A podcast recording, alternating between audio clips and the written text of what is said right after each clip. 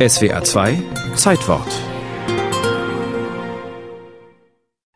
Das Spiel beginnt.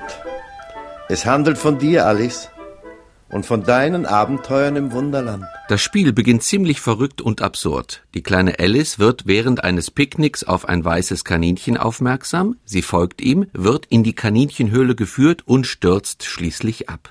Sie fällt und fällt und fällt eine lange Röhre hinab und landet an einem Ort, an dem sich seltsame Labyrinthe und geheimnisvolle Eingänge befinden. Schließlich entdeckte sie hinter einem Vorhang, den sie vorher nicht gesehen hatte, eine kleine, höchstens 25 Zentimeter hohe Tür. Sie steckte das goldene Schlüsselchen ins Schloss und siehe da, es passte. Alice öffnete die Tür, die in einen kleinen Gang führte.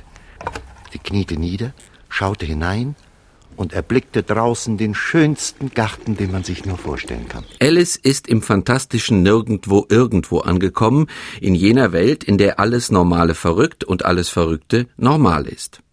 Alice im Wunderland erschien am 4. Juli 1865 und das Buch entfaltete sofort eine große Wirkung. Der Autor, der britische Mathematiker und Hobbyphilosoph Charles Lutwidge Dodgson, der sich das Pseudonym Lewis Carroll zugelegt hatte, hatte sich mit Alice und ihren Abenteuern zugleich in die Literaturgeschichte hineingeschrieben.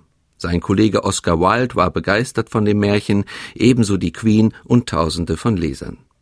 Wobei die Etikette Märchen falsch ist. Alice im Wunderland ist Parodie, Satire, surreales Experiment, Sprachspiel.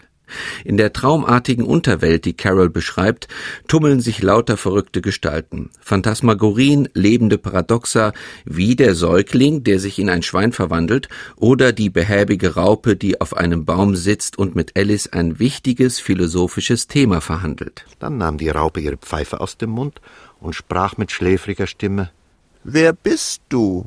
Ich weiß es im Augenblick nicht ganz genau. Ich weiß nur, wer ich war, als ich heute Morgen aufstand aber seither bin ich ein paar Mal jemand anderes gewesen. Was soll das heißen? Erkläre dich. Das kann ich ja eben nicht, mich erklären. Denn ich bin ja nicht ich selbst, verstehen Sie? Nein. Im Wunderland sind alle rationalen Denkkategorien und konventionellen Wahrnehmungsmuster aufgehoben. Alice ist nicht mehr Alice, sie ist eine andere geworden, eine Traumfigur, so wie die Raupe nicht einfach mehr nur eine Raupe ist. Alice ist die Geschichte und die Geschichte ist Alice. Es gibt in dem Buch von Carroll keine Logik mehr, sondern nur noch produktiven Nonsens. Kein Wunder, dass Alice im Wunderland immer wieder gerade surrealistische und dadaistische Künstler beeinflusst hat.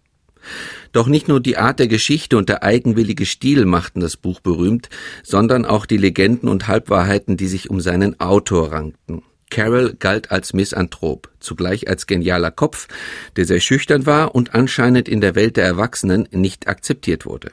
Deshalb suchte und fand er immer wieder die Nähe zu Kindern, die er mit skurrilen Geschichten wunderbar unterhalten konnte. Eine dieser Geschichten soll die Vorlage für Alice im Wunderland sein. Das Buch von Lewis Carroll kann man nicht auf eine Botschaft oder Aussage festlegen. Es ist, so nennt man das heute, äußerst komplex. Philosophen können nach der Lektüre über das Identitätsproblem nachdenken, Germanisten über die vielen literarischen Anspielungen, Mathematiker über die Zeittheorie und Physiker über den seltsamen Raum, den Carroll beschreibt. Alle können sich inspirieren lassen von Alice im Wunderland, dem Klassiker der surrealen Kinderliteratur.